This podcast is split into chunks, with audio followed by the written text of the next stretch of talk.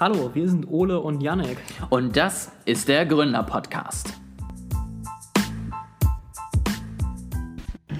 So, hi Ole. Ich hoffe, du äh, Hallo. genießt den, den Sommertag. Ich weiß gar nicht, wie warm es bei euch in Bavü ist. Wahrscheinlich noch ein bisschen wärmer als bei uns. Meistens ist es ja wärmer hier weiter südlich. Also es, es, es ist noch entspannt. Wir sind im Moment, glaube ich, erst so bei 26, 27 Grad. Ähm, Ach, das geht ja. Nächste Woche wollen wir dann die 32 mal knacken. Ähm, ich habe da richtig Bock drauf.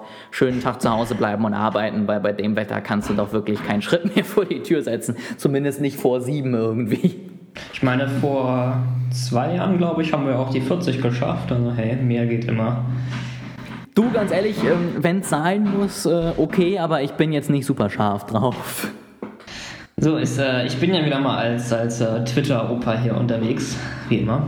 Und äh, da ist mir aufgefallen auf, auf Twitter, damals, äh, als diese ganze Clubhouse-Pose war, ja, erst, erst haben alle über Clubhouse geredet und dass es jetzt das Neue ist und dass sie jetzt auch mal da sind und so weiter. Und dann haben irgendwie alle mit, alle mit großem Tamtam verkündet, dass es ja irgendwie auch doof ist und es Kritik dran gibt. Und äh, manche, manche Leute haben irgendwie Screenshots von ihrem iPhone geteilt, wo da Clubhouse löschen, Fragezeichen, dieser, dieser Screen war. Ja, weil wenn man eine App löscht, dann äh, kann man das nicht einfach nur so machen. Es ist sehr wichtig, das der ganzen Welt mitzuteilen. Und seitdem habe ich irgendwie nichts mehr gehört. Und vielleicht äh, kannst du mich ja mal, mal updaten. Was ist denn da eigentlich passiert? Ist es jetzt einfach gestorben oder was, was ist da los? Das erinnert mich, bevor ich darauf antworte, an ein ähm, ganz witziges Meme, was ich gesehen habe, äh, von wegen, keine Ahnung, sonntags 11 Influencer verkündet, dass er nie wieder auf Instagram posten wird. 11.26 Uhr, so eine weinende Katze, Influencer wundert sich, warum sich niemand drum kümmert und niemand was schreibt. 16.23 Uhr, Influencer kündigt an, dass er zurückkommt, weil so viele sich drum gekümmert hätten und Ja, er so viele nette gesehen. Nachrichten bekommen würde. Ja, also ja, was soll man zu Clubhouse sagen? Es, es, es gibt's noch in Amerika. Ähm, da, da ist tatsächlich noch ein Markt da. Ich höre da immer noch mal was. Aber es ist so ein bisschen das passiert, was, glaube ich, viele vorausgesagt haben.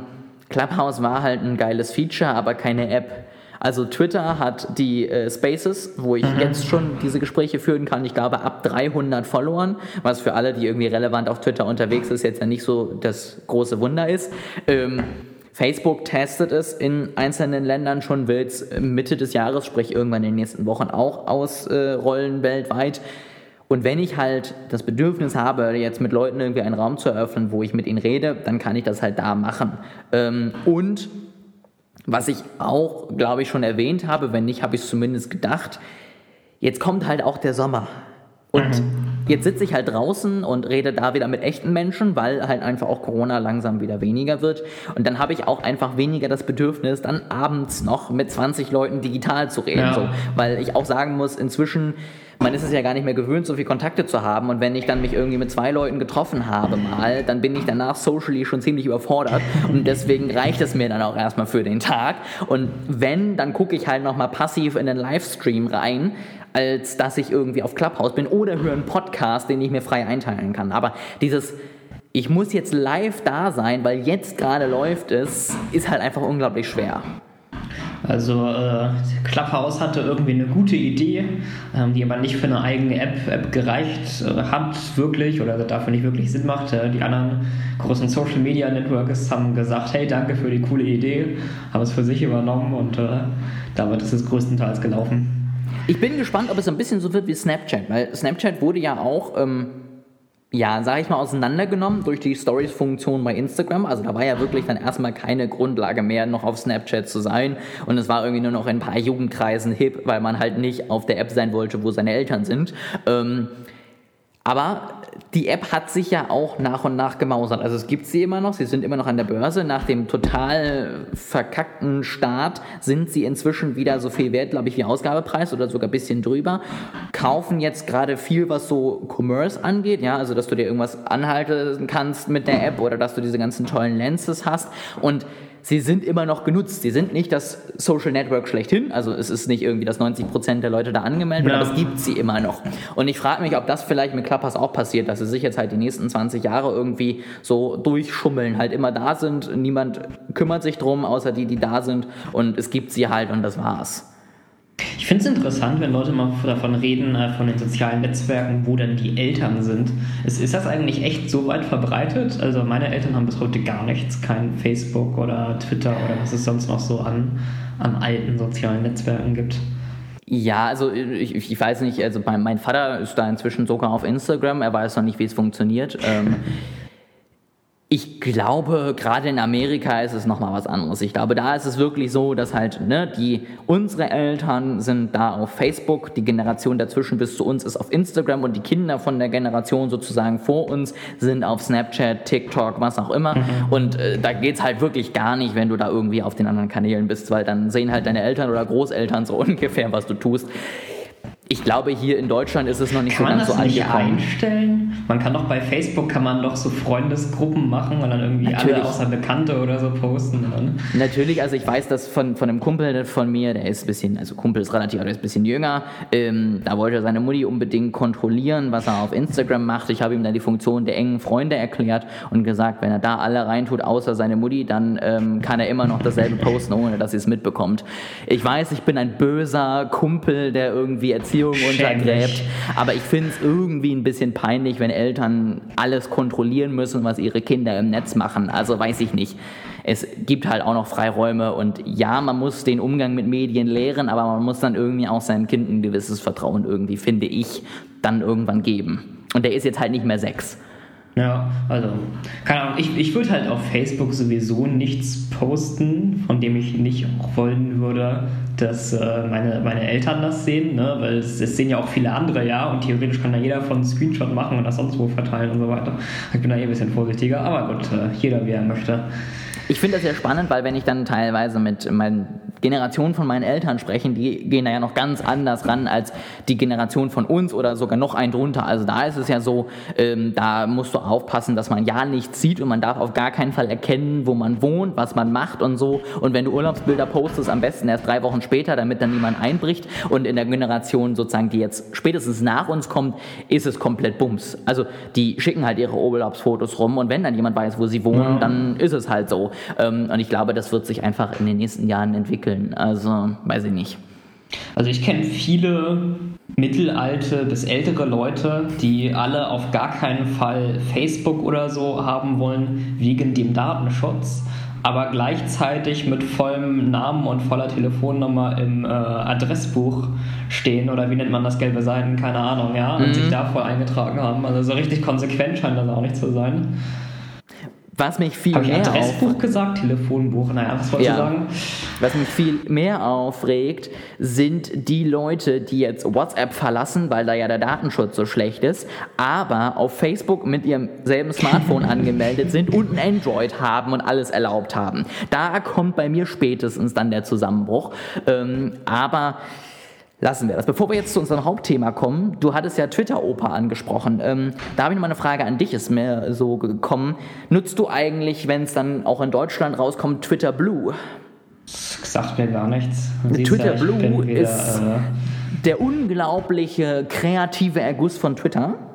Ein ähm, ist das, Abonnementprodukt okay. zu starten. ist das statt Dark Mode und White Mode gibt es jetzt noch Blue Mode? Das genau. genau, äh, tatsächlich so in die Richtung, weil 2,99 soll das Ding kosten, so um und bei. Und der Momenten Funktionen sind ein Undo-Button für zwei Minuten nach dem Tweet, falls du irgendwas falsch gemacht hast und es korrigieren möchtest äh, irgendwelche Einstellungen, damit das Ganze für Threads leserlicher ist. Dann kannst du irgendwie in so einen Reader-Modus wechseln und dann ist es halt ein Ding und nicht keine Ahnung, diese einzelnen Tweets. Es gibt dann irgendwie die Möglichkeit, das in Sammlungen zu speichern, die Tweets, die du interessant findest. Und es gibt die Möglichkeit, dein Icon zu ändern. Da sind wir jetzt bei dem Blue Mode. Das ist alles und dafür zahlst du 2,99. Janik, kaufen oder nicht kaufen? Wenn ich einen Tweet abgeschickt habe, den ich unduen will, kann ich ihn nicht einfach löschen? Richtig. oder, oder, wird das jetzt neu eingeführt, dass man keine Tweets mehr löschen kann, dass man dafür bezahlen muss, dass das für immer da stehen bleibt? Nein. Es ist letztendlich, du zahlst letztendlich 2,99 für Bequemlichkeit, weil du halt ja. nicht in der Lage bist, sozusagen das zu löschen und neu zu schreiben oder zu kopieren, zu löschen und neu zu schreiben, was ja auch kein Problem ist. Oder eben äh, halt nicht das untereinander in einzelnen Tweets zu lesen, sondern in einer Übersicht. Also Ja, also wenn ich das jetzt mal so durchgehe, also das Icon ist mir egal. Ein Tweet, wenn ich ihn rückgängig machen will, lösche ich ihn einfach oder ich überlege mir, bevor ich tweete, was ich. Mhm. Äh, das mit den Threads ist mir auch relativ egal. Also mich stört das jetzt nicht so. Ich finde, man kann das auch aktuell ganz okay lesen. Was war das letzte? Das vierte? Du kannst es in so Sammlungen abspeichern. Ach so. Nee, interessiert mich auch nicht. Außerdem, es gibt auch schon Pocket und so, gibt es auch schon auch eigene Apps für. Also, klingt für mich jetzt nicht, als wäre sie 3 Euro wert. Das ist halt die Sache, die mich auch so ein bisschen ja, wo ich das Gefühl habe, dass es nicht wirklich erfolgreich wird, weil du hast Pocket, um die Dinge abzuspeichern und du hast halt diese ganzen Tweet-Bots und wie sie nicht alle heißen oder Enroll, Thread-Bot oder was ja. auch immer, die halt die Aufgabe schon haben, einen Thread zu nehmen, ihn einfach als PDF zu exportieren. So, das heißt, Dafür brauche ich einfach kein Abo. Und wenn Twitter jetzt nicht noch die Totschlagfunktion schlechthin findet, dann frage ich mich wirklich, ob überhaupt irgendjemand dafür bereit ist, 2,99 Euro auszuzahlen, um das zu bekommen. Aber gut, ähm, wir wollen jetzt uns nicht über Twitter auslassen, aber wo wir gerade schon von unnötigen Dingen sprechen, ähm, haben wir heute ein anderes Thema. Und zwar habe ich dir vorhin kurz schon mal ähm, ein ja, ein, ein, eine neue Sau, die durchs Dorf getrieben wird, äh, vorgestellt, nämlich das D2C-Marketing. Ich weiß nicht, hast du das vorher schon mal mitbekommen oder war das jetzt das erste Mal? Den Begriff habe ich jetzt das erste Mal von dir gehört.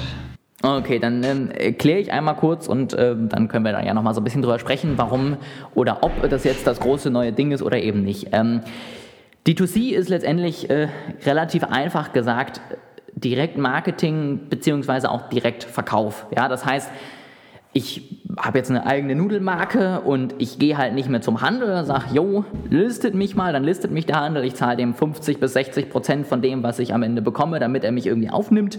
Und der verkauft dann alles für mich, das heißt, ich muss am Ende nur das Produkt herstellen und ein bisschen Werbung machen. So, D2C jetzt sagt jetzt, der Handel ist blöd, der, weil der nimmt so viel Geld, deswegen machen wir das alles selber, ja, also sei es über Amazon, eigene Shops, sei es über äh, Shopify und Instagram in Kombination äh, oder sei es über den ganz eigenen Webshop, den man aufbaut, weil man niemanden mehr dazwischen haben möchte. Und dementsprechend ist sozusagen meine Aufgabe jetzt, ich muss alles übernehmen, was sonst der Handel auch gemacht hat. Das heißt, ich mache Werbung, ich muss die Akquise machen, ich muss letztendlich die, die Shop-Software aufsetzen ähm, und wenn ich nicht irgendwie, keine Ahnung, FBA von Amazon mache, muss ich halt auch noch mich um Versand, Lagerung und allem drum und dran kümmern. Und das ist jetzt gerade in Amerika so ein riesen neuer Trend, wo irgendwie total viele DTC-Brands jetzt aus dem Boden ploppen und dann irgendwie, keine Ahnung, den Wanderschuh für die Businessfrau rausbringen und das Hundefutter für den veganen Hund und das halt dann alles direkt sozusagen von sich an den Konsumenten verkaufen.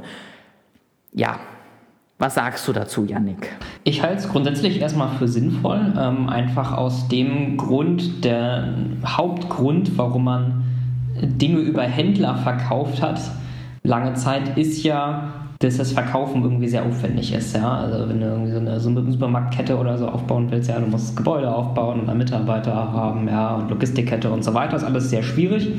Ähm, und heutzutage, wo es halt alles mehr in Richtung Online geht ähm, und der stationäre Handel nachlässt, ist es halt deutlich einfacher, ja, weil eine Webseite, einen Online-Shop zu erstellen, das ist halt um Größenordnungen leichter als eine Kette von, von lokalen Läden. Ähm, deswegen würde ich es erstmal befürworten. Ich, ich sehe es jetzt vielleicht nicht so als den super genius neuen Trend, ja, ist, ich sehe es mehr als eine natürliche Entwicklung der Verkaufsorganisation, ähm, die sich eben jetzt durch, durch Internet, durch hin zu Online einfach normal innerhalb dieser, dieser Evolution weiterentwickelt. Da gebe ich dir recht. Also klar, es ist grundsätzlich eine gute Idee, ja. Also große Vorteile von diesem Modell ist natürlich, ich habe meine eigenen Daten, ja. Also als, als Brand, die im Handel verkauft, weiß ich relativ wenig über meinen Konsumenten, außer dass es irgendwie, dass er zum Handel geht und dort Dinge tut. Ähm, und dann gab es dann so tolle Ideen wie eben Payback oder irgendwelche Gewinnspiele, um halt irgendwie an Daten meiner Konsumenten zu kommen und die dann ich auch mal direkt. Von Kameras gehört, die in, in Läden verwendet werden und dann auswerten, wie lange Leute vor dem Regal stehen, bis sie sich entscheiden und so so weiter. Fand ich auch sehr interessant. Aber datenschutztechnisch in Deutschland, glaube ich, schwierig. Ich glaube, das machen sie in Amerika sicherlich, aber das ist dann auch eher eine Idee des Handels, ähm, ja. der halt sagt, ich möchte gucken, was da passiert. Und die Brands dürfen natürlich auch im Handel irgendwas tun, aber sind dann natürlich super eingeschränkt, weil der Handel natürlich die Datenhoheit behalten möchte, weil er natürlich weiß, dass er sonst Klar. irgendwann irrelevant wird. Ähm, aber wie gesagt, also das finde ich den einen Punkt, wo ich sage, das ist natürlich super, weil ich habe jetzt als Marke meinen eigenen Kundenstamm und ähm, kann mich darum kümmern. Und das andere ist, ich habe natürlich eine viel höhere Kundenzentrierung. Also bei dem alten Modell, wo ich letztendlich über den Handel gehe, ist äh, mein Schritt als Marke, dass ich in die Listung des Handels komme. Das ist alles, was ich will, weil ich weiß, wenn ich da einen Platz bekomme, dann werde ich gekauft in 90 Prozent der Fälle. Es gibt auch Produkte, die verschimmeln da, aber die meisten Sachen werden verkauft. So. Und dann ist mein Schritt einfach nur, ich will in den Handel. Das kann ich machen, wie einige Marken es schon gemacht haben, indem ich so viele Kunden generiere, dass die beim Handel nachfragen. Das ist natürlich super schwer. Oder das mache ich, indem ich halt einfach den Handel so lange belagere, bis er mich einfach listet. Das Schöne natürlich bei so einem DTC, also Direct to Customer, ist natürlich, ich kümmere mich nur noch um meinen Konsumenten. Ich sage nur noch dem, so, guck mal hier, das ist mein cooles Produkt, ähm, das habe ich direkt an deine Wünsche angepasst, äh, freu dich und mach was draus. Das ist natürlich super für die Konsumentenfokussierung. Ähm, ich verstehe nur nicht, warum ich es eben als rieses, riesen Hype-Thema nochmal jetzt neu aufnehmen muss, weil am Ende ist es Online-Marketing. Ja? Also ich verkaufe etwas online über meinen eigenen Store oder über Amazon, mache dafür Werbung und kümmere mich um den Versand. Und das ist jetzt natürlich meiner Meinung nach nichts, wofür wir das ganze Marketing auf den Kopf stellen müssen, weil die ganzen Dinge, die ich im Online-Marketing bisher gemacht habe, um Kurse zu verkaufen, um ähm, teilweise auch dort schon eben E-Commerce zu betreiben, die ganzen muss ich jetzt ja einfach nur nutzen und ja. damit meine DTC-Brand aufbauen. Ja, das heißt, keine Ahnung, natürlich brauche ich eine Strategie, natürlich muss ich wissen, wie mein Kunde unterwegs ist, wo er kauft, was er will. Aber das musste ich vorher auch alles schon wissen. Also selbst im Handel musste ich wissen, ob das grundsätzlich interessant ist für meinen Kunden, dieses Produkt. Und selbst dort musste ich irgendwie überlegen, ob jetzt meine Zielgruppe zu Aldi oder zu Edeka geht. Und das Ganze mache ich jetzt halt nur ein bisschen filigraner mit mehr Daten online. Und da verstehe ich nicht, warum jetzt plötzlich dann irgendwelche Dozenten und Professoren äh, riesen 600 Seiten Wälzer schreiben, um dort zu zeigen, dass jetzt ja alles gleich ist. Ich finde es interessant, dass du Amazon mal als Beispiel erwähnst. Ja, Amazon nimmt ja auch einen ganz guten Cut ähm, und ich weiß gar nicht, wie viel Daten die einem so weitergeben. Ich glaube, die meisten nutzen sie auch eher für sich selber. Ist das dann nicht quasi auch nur eine Art Händler? Ja, ich finde es sehr spannend, weil viele tatsächlich ähm, auf Amazon unterwegs sind und sich die D2C-Brand eben schimpfen, wo ich aber halt auch denke, okay, also sie haben dann alle noch ihren eigenen Online-Shop, aber wo verkaufen sie natürlich 60 bis 70 Prozent ihrer Ware? Natürlich über Amazon. Und da verstehe ich es dann halt noch weniger, weil ich da dann denke, gut, du machst halt dasselbe Modell, was bisher über Rewe ging, machst du jetzt halt über Amazon und äh, kannst es halt international machen. So, klar, das ist ein super Vorteil, aber das ist am Ende auch nichts großartig anderes. Natürlich, du bekommst, glaube ich, ein paar mehr Daten. Du kannst, glaube ich, wenn du dein, also du kannst ja entweder FBA machen, das heißt, du sagst Fulfillment bei Amazon, die kümmern sich um alles oder du machst eben deinen eigenen Shop auf. Und da kriegst du natürlich viele Daten. Bei FBA bekommst du weniger Daten, so, weil da brauchst du ja dann die Versanddaten nicht, dann brauchst du ja die Kundendaten nicht und so weiter und so fort. Und dann kriegst du am Ende, glaube ich, nur ein Dashboard, so sah es aus, das war dein Jahr äh, freudig. Und ähm, da hast du natürlich dann immer noch relativ wenig Hoheit über deine Daten. Und Kannst natürlich in den Mails, die danach kommen, irgendwie Kontakt mit deinen Konsumenten aufnehmen, weil die bekommst du auf jeden Fall. Deswegen bekommst du da häufig nach irgendwelchen Bestellungen bei Amazon dann von dem Händler eine Mail, so von wegen, toll, dass du bei mir gekauft hast. Willst du dich nicht mal für mein Newsletter anmelden oder Feedback geben? Das ist halt auch da wieder der Versuch, dann irgendwie ein bisschen mehr über den Kunden irgendwie rauszubekommen. Was mir aufgefallen ist, ähm, schon mehrmals, unter anderem zum Beispiel bei dem, bei dem Staubsaugerroboter, äh, den ich gekauft habe, ist, wenn ich auf Amazon oder Mediamarkt oder so gegangen bin und den da kauf, kaufen wollte, geguckt habe, war der billiger auf der, als auf der Seite von iRobot, also wo man es direkt beim Hersteller kaufen konnte.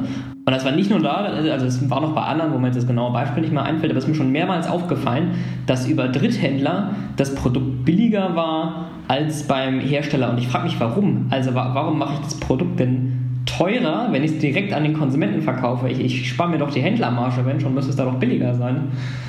Ja, ähm, aber also ich weiß tatsächlich nicht, wie es bei Amazon ist. Ich weiß, dass zum Beispiel bei den Hotels ähm, es bei diesen ganzen Vergleichsportalen eine Klausel gibt, die du unterschreibst, dass du nicht günstiger anbietest als der Vermittler.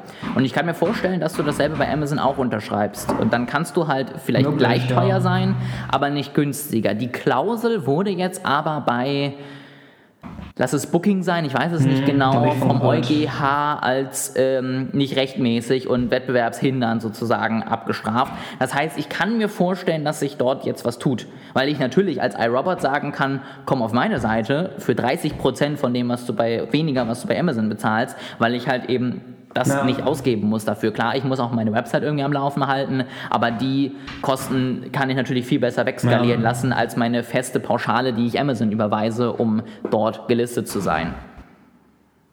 War mir nur so aufgefallen, fand ich sehr interessant.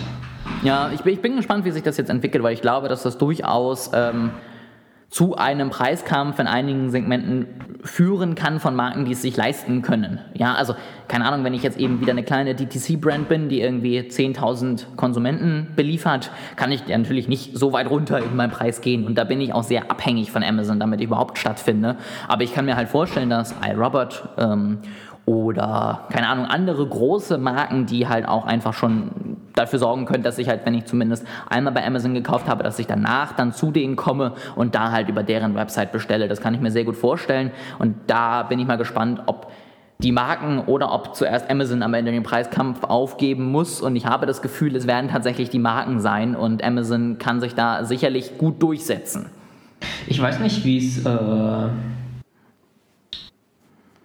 wie es. Ich vergesse, was ich sagen wollte. Goddammit. Mach erstmal weiter. Gut, ähm, also ich habe jetzt, sage ich mal, schon mal das, bin schon mal das Wichtigste losgeworden, was äh, ich trotzdem noch mal festhalten möchte, was du ja auch schon gesagt hast. Selbst wenn wir so vielleicht so ein bisschen ein Unverständnis für das Thema an den Tag legen, warum jetzt zwingend ne, das Ganze als neue Sau durchs Marketing draufgetrieben werden muss, ähm, es sind natürlich Dinge dabei, die jetzt getan werden, die ich super finde. Ja, also es kommen einfach Marken raus, die wirklich vorher jahrelang Customer Research betrieben haben, die sich wirklich mal mit den Problemen des Konsumenten auseinandersetzen und halt richtig gute Produkte an den Markt bringen. Und das Schöne ist natürlich auch, sie können jetzt relativ einfach auch zum Beispiel international unterwegs sein oder in Amerika vielleicht überhaupt erstmal ganz Amerika beliefern, ne? was natürlich sonst gar nicht so einfach war.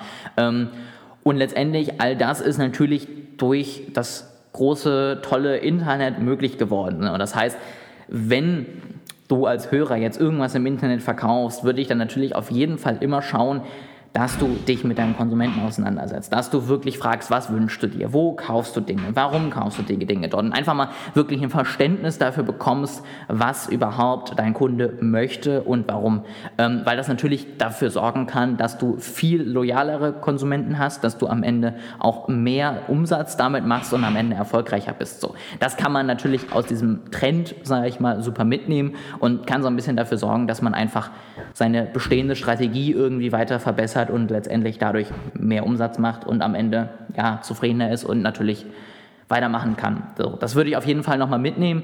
Ähm, also ist nicht alles blöd, was jetzt als Trend passiert, ähm, aber ja, man muss es dann am Ende auch nicht übertreiben und man muss nicht alles komplett ändern. Wenn man eine gut funktionierende E-Commerce-Strategie hat, muss man jetzt nicht plötzlich jeden DTC-Podcast hören, um irgendwie seine Strategie zu ändern und dasselbe nur mit anderen Namen zu tun. Was gerade eben passiert ist, für die Zuhörer und auch, auch für dich, ja, es ist, mir ist was eingefallen, was ich sagen wollte. Und dann ist mir ein neues Thema für einen zukünftigen Podcast eingefallen und das äh, hat, hat irgendwie erstmal mein, meinen Kopf besetzt, das hat alles andere erstmal verdrängt. Und dann habe hab ich aber noch versucht zu sagen, was mir zum aktuellen Thema noch eingefallen ist und dann war es irgendwie weg. Äh, also, was ich eben noch sagen wollte, war, ich weiß nicht, wie es dir geht, aber ich persönlich bin bei großen Marken auch deutlich eher geneigt, das direkt bei denen zu kaufen, weil ich denen mehr vertraue. Ja, das, wenn, ich, wenn ich bei irgendeinem so kleinen Unternehmen, das ich nicht kenne, kaufe, bin ich lieber bei Amazon, weil ich weiß, Amazon ist da bei den Rückgaben und so weiter relativ kulant und ich halt nicht weiß, wie weit ich der Firma direkt vertrauen kann, während bei iRobot, da weiß ich halt irgendwie, wenn ich bei denen direkt kaufe, kriege ich trotzdem Qualität. Ähm, zu dem, was du gerade eben gesagt hast, also würde ich dir zustimmen, aber würdest du nicht sagen, es kann trotzdem sinnvoll sein, ein bisschen D2C zu versuchen? Man muss ja seine bisherigen Vertriebswege nicht aufgeben. Man kann ja zusätzlich einfach eben einen Online-Shop erstellen. Das ist ja eigentlich nicht viel Aufwand, um das zu probieren. Definitiv, also jemand, der bisher komplett analog, sage ich mal, verkauft, sollte auf jeden Fall sich mal die digitale Welt angucken. Ähm, mir ging es jetzt eher um die Leute, die schon digital verkaufen und halt mhm. teilweise plötzlich auch dann sagen, ja, sie machen jetzt D2C. Wo ich sage, das hast du vorher auch gemacht. Das hat einfach nur jetzt gerade einen anderen Namen. Also klar, wenn ich analog unterwegs bin und ich bisher nur über Rewe verkaufe und eine starke Marke habe, ja, dann würde ich natürlich anfangen, einfach mal meine Produkte vielleicht auch mal online zu verkaufen, ja. Oder wenn ich bisher, keine Ahnung, Lebensmittel ist natürlich in Deutschland immer noch ein schlechtes Beispiel, weil wir dann auch sehr an unseren Handel gebunden sind. Aber wenn ich eben, keine Ahnung, bisher Spiele verkaufe, die halt bei den ganzen Spielwarenläden zu finden sind, wäre auch das was, wo ich sage, zum Beispiel Zielgruppe Kinder, baut eine richtig coole Website auf, schreibt ganz viele Blogartikel zu dem Thema, ähm, macht eine coole Online-Präsenz, wo ihr vielleicht gerade werdende Mütter oder Väter abholt, wo ihr sagt, guck mal, so sieht's aus, dies und das. Ach und übrigens, ich habe auch Produkte. Baut eine tolle Marke auf, dass ihr sozusagen die Anlaufstelle für zum Beispiel Kinder werdet und macht dann einen Online-Shop. Das ist zwar am Anfang viel Aufwand, aber wenn man das langfristig macht, glaube ich, kann man sich da eine super nette Nebeneinnahmequelle irgendwie dazu holen und kann natürlich mit gutem Content-Marketing das Ganze dann auch einfach langfristig sich eine Marke aufbauen und digital verkaufen. Also würde ich immer empfehlen für jeden, der dann auch noch unterwegs ist. Ähm, und da glaube ich aber, dass wir da zumindest durch Corona auch zum Teil schon mal ein bisschen was gelernt haben. Ja, also wenn halt plötzlich bis auf Lebensmittel ziemlich viel zumachen muss, dann haben sicherlich viele findige Unternehmer schon festgestellt, dass es noch andere Vertriebswege gibt, die man vielleicht mal nutzen sollte. Hast du zu dem Thema noch was, was du sagen möchtest? Wenn nicht, würde ich nämlich äh, auf Lebensmittel gerade nochmal eingehen, wo du es gerade erwähnt hast. Sehr gerne. Ähm, was ist eigentlich deine Meinung zu, also wir reden jetzt nicht einfach nur über Lebensmittel, wenn Leute sich, sich wundern, ja, wir bleiben schon generell bei der Ausrichtung des Podcasts. Was ist deine Meinung zu ähm, solchen Verkaufsabo-Diensten wie Blue Apron oder HelloFresh ähm, oder wie sie alle heißen? Ähm, ich habe immer mal wieder Werbung von, von gesehen, gehört, ja, auch ähm, in in Podcasts, äh, also falls ihr zuhört, ja, falls ihr noch neues Sponsoring sucht, äh, hier wäre eine sehr gute Stelle, wenn wir hier darüber reden. Ähm, ich finde es sehr interessant, sehr, sehr interessante Idee, sehr interessantes Geschäftsmodell, quasi Lebensmittel als Abo zu verkaufen. Ähm, Hätte es mir aber für mich persönlich nie vorstellen können, schon alleine, weil es so völlig überteuert ist. Also ich bin mal auf, auf die Webseite von einem von denen gegangen und ich fand es viel zu teuer für Lebensmittel im Vergleich zu, zu dem, was ich da im Supermarkt äh, gezahlt hätte. Das wundert mich, dass, äh, also es muss ja scheinbar Kunden dafür geben, sonst würde es ja so nicht existieren. Also es wundert mich, dass das, dass das funktioniert. Was denkst du darüber? Ich hatte tatsächlich meine Geschäftsidee ähm, aus dem einfachen Painpoint, dass ich selber bei diesen Sachen was finde. Weil mhm. jemand, der sich vegetarisch, schräger vegan ernährt und glutenintolerant ist, der kann sich bei solchen Produkten tatsächlich direkt erschießen, weil da kriegst du nichts. Ja. Also das geht einfach nicht. Ähm, deswegen hatte ich da die tolle Idee, man macht sowas für Allergiker. Das wäre aber natürlich schweineteuer, weil du ja äh, da sicher gehen musst, dass es keine Kreuzkantimation gibt zwischen den verschiedenen Allergien. Dann musst du irgendwie auf jede Allergie eingehen können und so weiter und so fort. Das heißt, man müsste wahrscheinlich auf die jetzt schon teuren HelloFreshs nochmal 20% Preisprämium draufnehmen. Ähm, da habe ich dann das Gefühl gehabt, dass die Zielgruppe da sehr, sehr klein ist und ich glaube nicht, dass das super erfolgreich ist. Das ist ein ähm, ziemlicher Nischenmarkt, da gebe ich dir recht. Ja, also ich glaube, da spricht man hier in Deutschland so ungefähr 1000 Leute an und davon haben dann 200 vielleicht das Budget. Ich glaube, darüber wirst du langfristig nicht erfolgreich. Ich persönlich koche zu gerne, um es zu nutzen, ähm, weil ich einfach das, ne, wie gesagt, ich koche ganz gerne, ich probiere auch gerne Neues aus. Ähm, deswegen habe ich da nie längerfristig drüber nachgedacht. Und ich gebe dir in dem Fall recht, wenn ich das ausgebe, kann ich schon fast essen gehen. Beziehungsweise, mhm. wenn ich nicht in ein super teures Restaurant gehe, kann ich dafür sogar essen gehen.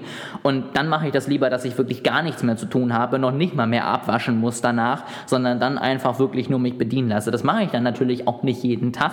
Ähm, aber dann gönne ich mir lieber richtig als so halb Das ist so meine Meinung, tatsächlich einfach aus der Konsumentensicht. Ich finde es interessant, äh, dass du sagst, du kochst zu gerne und verwendest es deswegen nicht, aber ich bin ja genau die andere Gruppe, die man dann als Zielgruppe identifizieren könnte, aber ich würde sagen, ich koche überhaupt nicht gerne und möchte es trotzdem nicht, weil es ist ja, also du musst ja weiterhin kochen. Ja, es ist, was dir dann eher nur abgenommen wird, ist ja die Auswahl und das Einkaufen. Also du kriegst ja Lebensmittel portioniert zugeschickt mit einem Rezept, aber das Kochen musst du ja immer noch umsetzen. Und äh, also ich glaube, mir geht es ja wie den meisten Leuten, die gerne kochen, das Auswählen eines Rezepts und das Einkaufen ist, ist nicht der Teil, den man nicht mag, sondern es ist eher das Kochen selber und vor allem der Abwasch hinterher und das Aufräumen. Und das bleibt ja weiterhin. Und wie du schon gesagt hast, zu dem Preis dann gehe ich lieber hier zum Imbiss oder zum Restaurant oder so, dann spare ich mir das alles.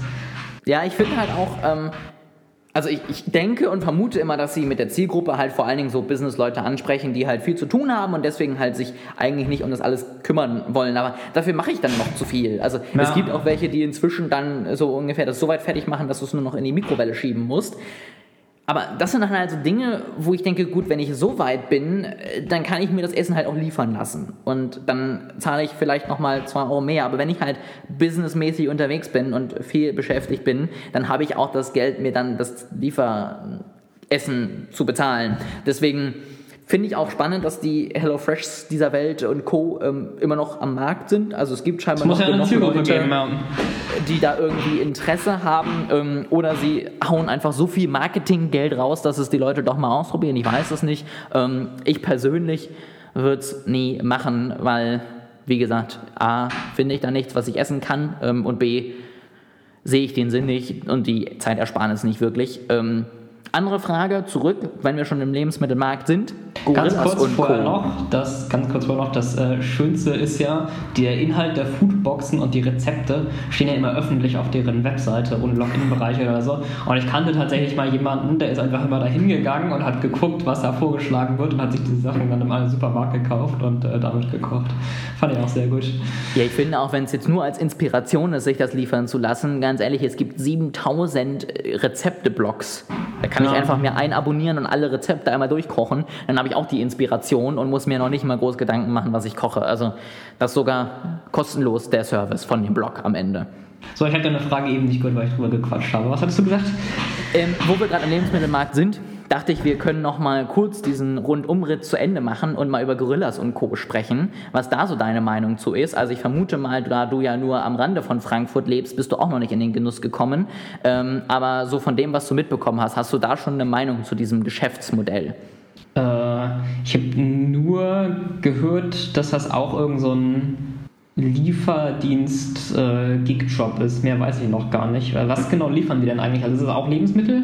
Genau, also Gorillas ist letztendlich du sitzt sonntags in deinem Haus und bist am Samstag leider nicht zum Rewe gegangen und hast festgestellt, dass mhm. du keine Chips und äh, kein, keine Cola hast. Das heißt, du hast die Basic-Lebensmittel, die innerhalb von 10 Minuten oder weniger bei dir zur Tür gebracht werden, ähm, zum Um- und Bei Einkaufspreis. Ja, okay, ich habe gerade nochmal die Webseite aufgerufen, also Lebensmittellieferdienst einfach nur. Genau. Ähm, also, ich persönlich bin bei sowas eher skeptisch. Ähm, aus dem Grund, ich shoppe gerne dann online, wenn es schwierig ist, das vor Ort zu kaufen. Ähm, also ich habe irgendwie überlegt, ja, bei, bei einer Amazon-Bestellung vor einer Weile habe ich ähm, dieses Plakat gekauft, das mir an der Wand hängt, ja, dieses Rubbelplakat mit den Ländern äh, und ich glaube noch Küchensachen und irgendwie eine Packung Socken. So, und wenn ich diese drei Sachen jetzt persönlich in Läden gekauft hätte, hätte ich irgendwie in drei verschiedene Läden fahren müssen. Ja, also für Socken irgendwie zu Kleidungsläden fahren müssen und dann Küchenzeug, gar keine, keine Ahnung, bei äh, irgendeinem Einrichtungsladen oder so und bei so einem speziellen Plakat, von dem ich wusste, dass ich es haben will, wer weiß, wo man das überhaupt kriegt. Ja, also es wäre furchtbar aufwendig gewesen, diese Sachen rauszusuchen. Ähm, und bei Amazon waren das eben irgendwie 10 Minuten oder sogar noch weniger. Bei Lebensmitteln sehe ich das einfach nicht, ja, weil ich, ich, ich glaube, Gorillas liefert auch einfach nur die Sachen, die ich hier drüben beim Rewe kaufen kann. Und dann sehe ich einfach nicht, warum ich das online machen soll. Also dann kann ich auch zum Rewe gehen.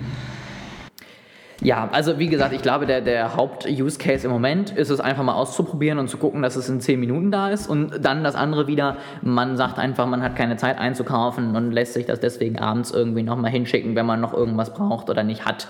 Ähm, ich finde es total spannend, weil in diesem Markt im Moment tatsächlich mit Milliardenbeträgen um sich geworfen wird. Also Gorillas ist in kürzester Zeit zum Unicorn geworden. Ähm, ich glaube, aber es Flink, gibt doch eigentlich auch schon lange Amazon Fresh oder so. Ja, aber Amazon Fresh hat nicht die 10 Minuten, ja. Also mhm. es geht hier wirklich dann um dieses Instant, ich sitze abends auf der Couch, denke, ach Kacke, und dann lasse ich es mir liefern. Ja. Ähm, und dann ist es halt in 10 Minuten da und nicht wie bei Rewe, als wir das am Anfang der Pandemie mal versucht haben, war das nächste Lieferfenster in drei Monaten so ungefähr. Ja. Und dann kaufst du natürlich nicht da. Ähm, also das ist sozusagen das Besondere an, diesem, an dieser Idee. Und was, wo ich so ein Problem sehe, im Moment werden die, wie gesagt, mit Massen an VC-Geld gefördert. Das Problem ist, dass sie, glaube ich, langfristig nicht profitabel sind, wenn sie ihr Business so laufen lassen, wie sie es jetzt tun. Nämlich, dass du die Produkte zum Einkaufspreis, wie du sie auch beim Rewe kaufen würdest, kriegst. Und da frage ich mich halt, wie wollen sie dann noch großartig Gewinne machen, ne? Weil sie nehmen halt nicht so wie Rewe massig an Massen ab, dass sie tolle, günstige Einkaufskonditionen bekommen. Das heißt, sie haben gar nicht so viel Marge und müssen aber, wenn sie es wirklich am Ende deutschlandweit ausrollen müssen, ja Millionen an Fahrern gefühlt anstellen, damit ich auch an einem Samstagabend, wo tendenziell natürlich die meisten Gut, aber sie brauchen kommen, nicht so viele Standorte, ja. Sie, die können einfach so ein großes Lagerhaus irgendwie verwenden, was ja wesentlich effizienter ist als Supermärkte. Zum Teil nicht. Also wenn ich in Hamburg ein Lagerhaus habe, komme ich nicht in 10 Minuten nach ganz Hamburg mit dem Fahrrad. Ja, okay, ja, das stimmt. Wenn also ich muss in großen willst, Städten, so muss, ich, ja, muss ich zumindest, also Hamburg glaube ich fünf, damit ich überall hinkomme. Ja. So mit dem Auto hätte ich vielleicht nur drei gebraucht, aber ich sag mal so, ne, ich komme im Feierabendverkehr selbst mit dem Auto eben nicht aus Zentrum nach äh, Billstedt in kürzester Zeit. So, das heißt, ich muss in jedem Wohnbereich, den ich beliefern möchte, irgendwie so ein Lager reinbauen. Das muss nicht so groß sein wie ein Rewe, weil ich muss es nicht präsentieren, ich muss es nur staunen. Aber ich habe das und ich habe eben deutlich mehr Angestellte als ein Rewe. Ja? Also beim Rewe muss ich meine fünf Kassen belegen und ich muss irgendwie vormittags äh, auf 450 Euro Basis Leute haben, die die Regale einräumen. Als Gorillas muss ich am Sonntag und Samstagabend ja irgendwie, ich sag mal, pro Standort 30, 40 Fahrer haben, damit ich wirklich sicher gehen kann, dass selbst wenn alle auf einmal bestellen, die in dem Bereich wohnen, ich überall in 10 Minuten bin. Sonst ist ja das Versprechen leider nicht mehr da und dann kann ich Amazon Fresh machen, wo ich in 60 Minuten irgendwas bekomme. Und da frage ich mich halt, ob sie das langfristig profitabel kriegen oder ob sie eben Liefergebühren plötzlich dazu holen müssen. Dann gibt es die Expressgebühr, wenn es in fünf reden, Minuten kommt. Wir reden hier über Startups und Unicorns und Venture Capital und du kommst mir hier mit so Kram wie Profitabilität und äh, vernünftigen Einnahmen und Cashflow. Das ist so, so funktioniert das nicht. Sorry. Das ist also was alles völlig überbewertet. Hauptsache, es gibt irgendeine coole Idee mit Online und am besten noch Big Data und künstliche Intelligenz und dann kann man einfach für immer von Venture Capital leben. Sehr gut. Ähm, was ich tatsächlich als einziges dann haben wir das, glaube ich, auch einmal fertig. Ähm, ganz spannend finde, Flink hat jetzt mit Rewe zusammen eine Kooperation. Das heißt, sie sind sozusagen, Rewe ist der Logistikpartner und Flink fährt es aus das ist sowas, was ich tatsächlich langfristig mir vorstellen könnte. Ne? Also, dass ein Rewe einfach sagt, und selbst wenn Flink dann nicht funktioniert, wir übernehmen die ganzen Flink-Fahrer und liefern dann halt, die lassen das dann ausliefern, dann halt vielleicht nicht in 10 Minuten, sondern in 30. Und dann kann ich eben in der Zeit das von A nach B bringen lassen. Das ist sowas, wo ich sage, das wird sogar, und ich weiß, es ist ein böses Wort, profitabel langfristig. Und da kann ich mir vorstellen, dass das Ganze funktionieren könnte. Ich überlege gerade mit den 10 Minuten. Das ist, ist das Abbestellung quasi? Ja. Aber das geht auch gar nicht. Ich muss ja auch die Sachen erstmal zusammenstellen und einpacken. Und dann zehn Minuten, bis ich klingel. Also das geht doch irgendwie nur, wenn, wenn das meine Nachbarn sind, das Lieferzentrum. Genau, also, also in, in Hamburg zum Beispiel, ähm, du kennst ja so ein bisschen die Gegend, wo ich wohne. Mhm. Ähm, da gibt, oder gewohnt habe, da gibt es es jetzt auch. Und der Bereich ist jetzt so ein bisschen nach Stellingreich erweitert, aber nicht doll. Und dafür gibt es jetzt halt dann in der Osterstraße ein neues Lager. Und da sitzen die halt und liefern dann sozusagen in einem 5 Kilometer Radius aus. Ähm, und da habe ich letztens, als ich mal da war, gesehen, wie sie halt irgendwie 70 Räder gefühlt ausgeladen haben, ja. die dann da alle vor der Tür stehen, weil natürlich es nicht die Möglichkeit gibt, dass einer zwei Lieferungen ausliefert. Also der muss immer für jede ja. einzelne Person hinfahren, damit du die 10 Minuten überhaupt noch schaffst. Sind den Leuten die 10 Minuten so wichtig? Also keine Ahnung, wenn ich was bestellen würde, mir wäre es egal, ob das 10 oder 15 Minuten sind, ehrlich gesagt. Ich glaube auch, dass mir auch 30 Minuten reichen würden. Ja. Also am Ende, solange ich zuverlässig weiß, dass wenn ich heute bestelle, dass ich dann ein Versprechen bekomme, dass ich nicht den gesamten Vormittag zu Hause warten muss, damit ich ja. weiß, dass meine Lebensmittel ankommen, ist mir das relativ egal. Also wenn das in den nächsten 30 bis maximal vielleicht 45 Minuten passiert, kann ich das ja einplanen. So, dann bin ich halt da noch zu Hause oder eben am Sonntag sowieso zu Hause und dann kann ich das halt bestellen. Oder was ich eben auch legitim fände, wäre halt, wenn ich weiß, wenn ich heute bestelle, bekomme ich morgen ein zugesichertes Lieferfenster von 30 Minuten. Damit kann ich ja auch leben. Aber hm, die 10 Minuten, gebe ich dir recht, wäre mir jetzt auch nicht so wichtig. Ich meine, die kriege ich ja noch nicht mal, wenn ich Essen bestelle. Da dauert es ja auch manchmal länger. Ja, ja meistens. Ja. Aber sehr interessant. Wir können ja mal in fünf Podcasts oder so äh, schauen, was draus geworden ist.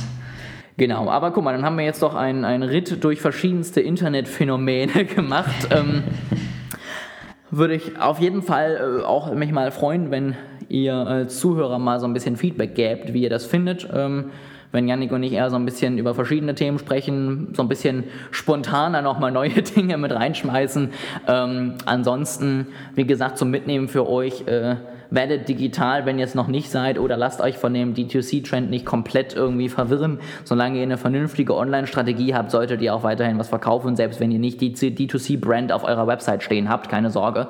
Und ähm, dann würde ich sagen, hören wir uns in der nächsten Woche wieder. Ich wünsche euch eine wunderschöne Woche und äh, bis dann.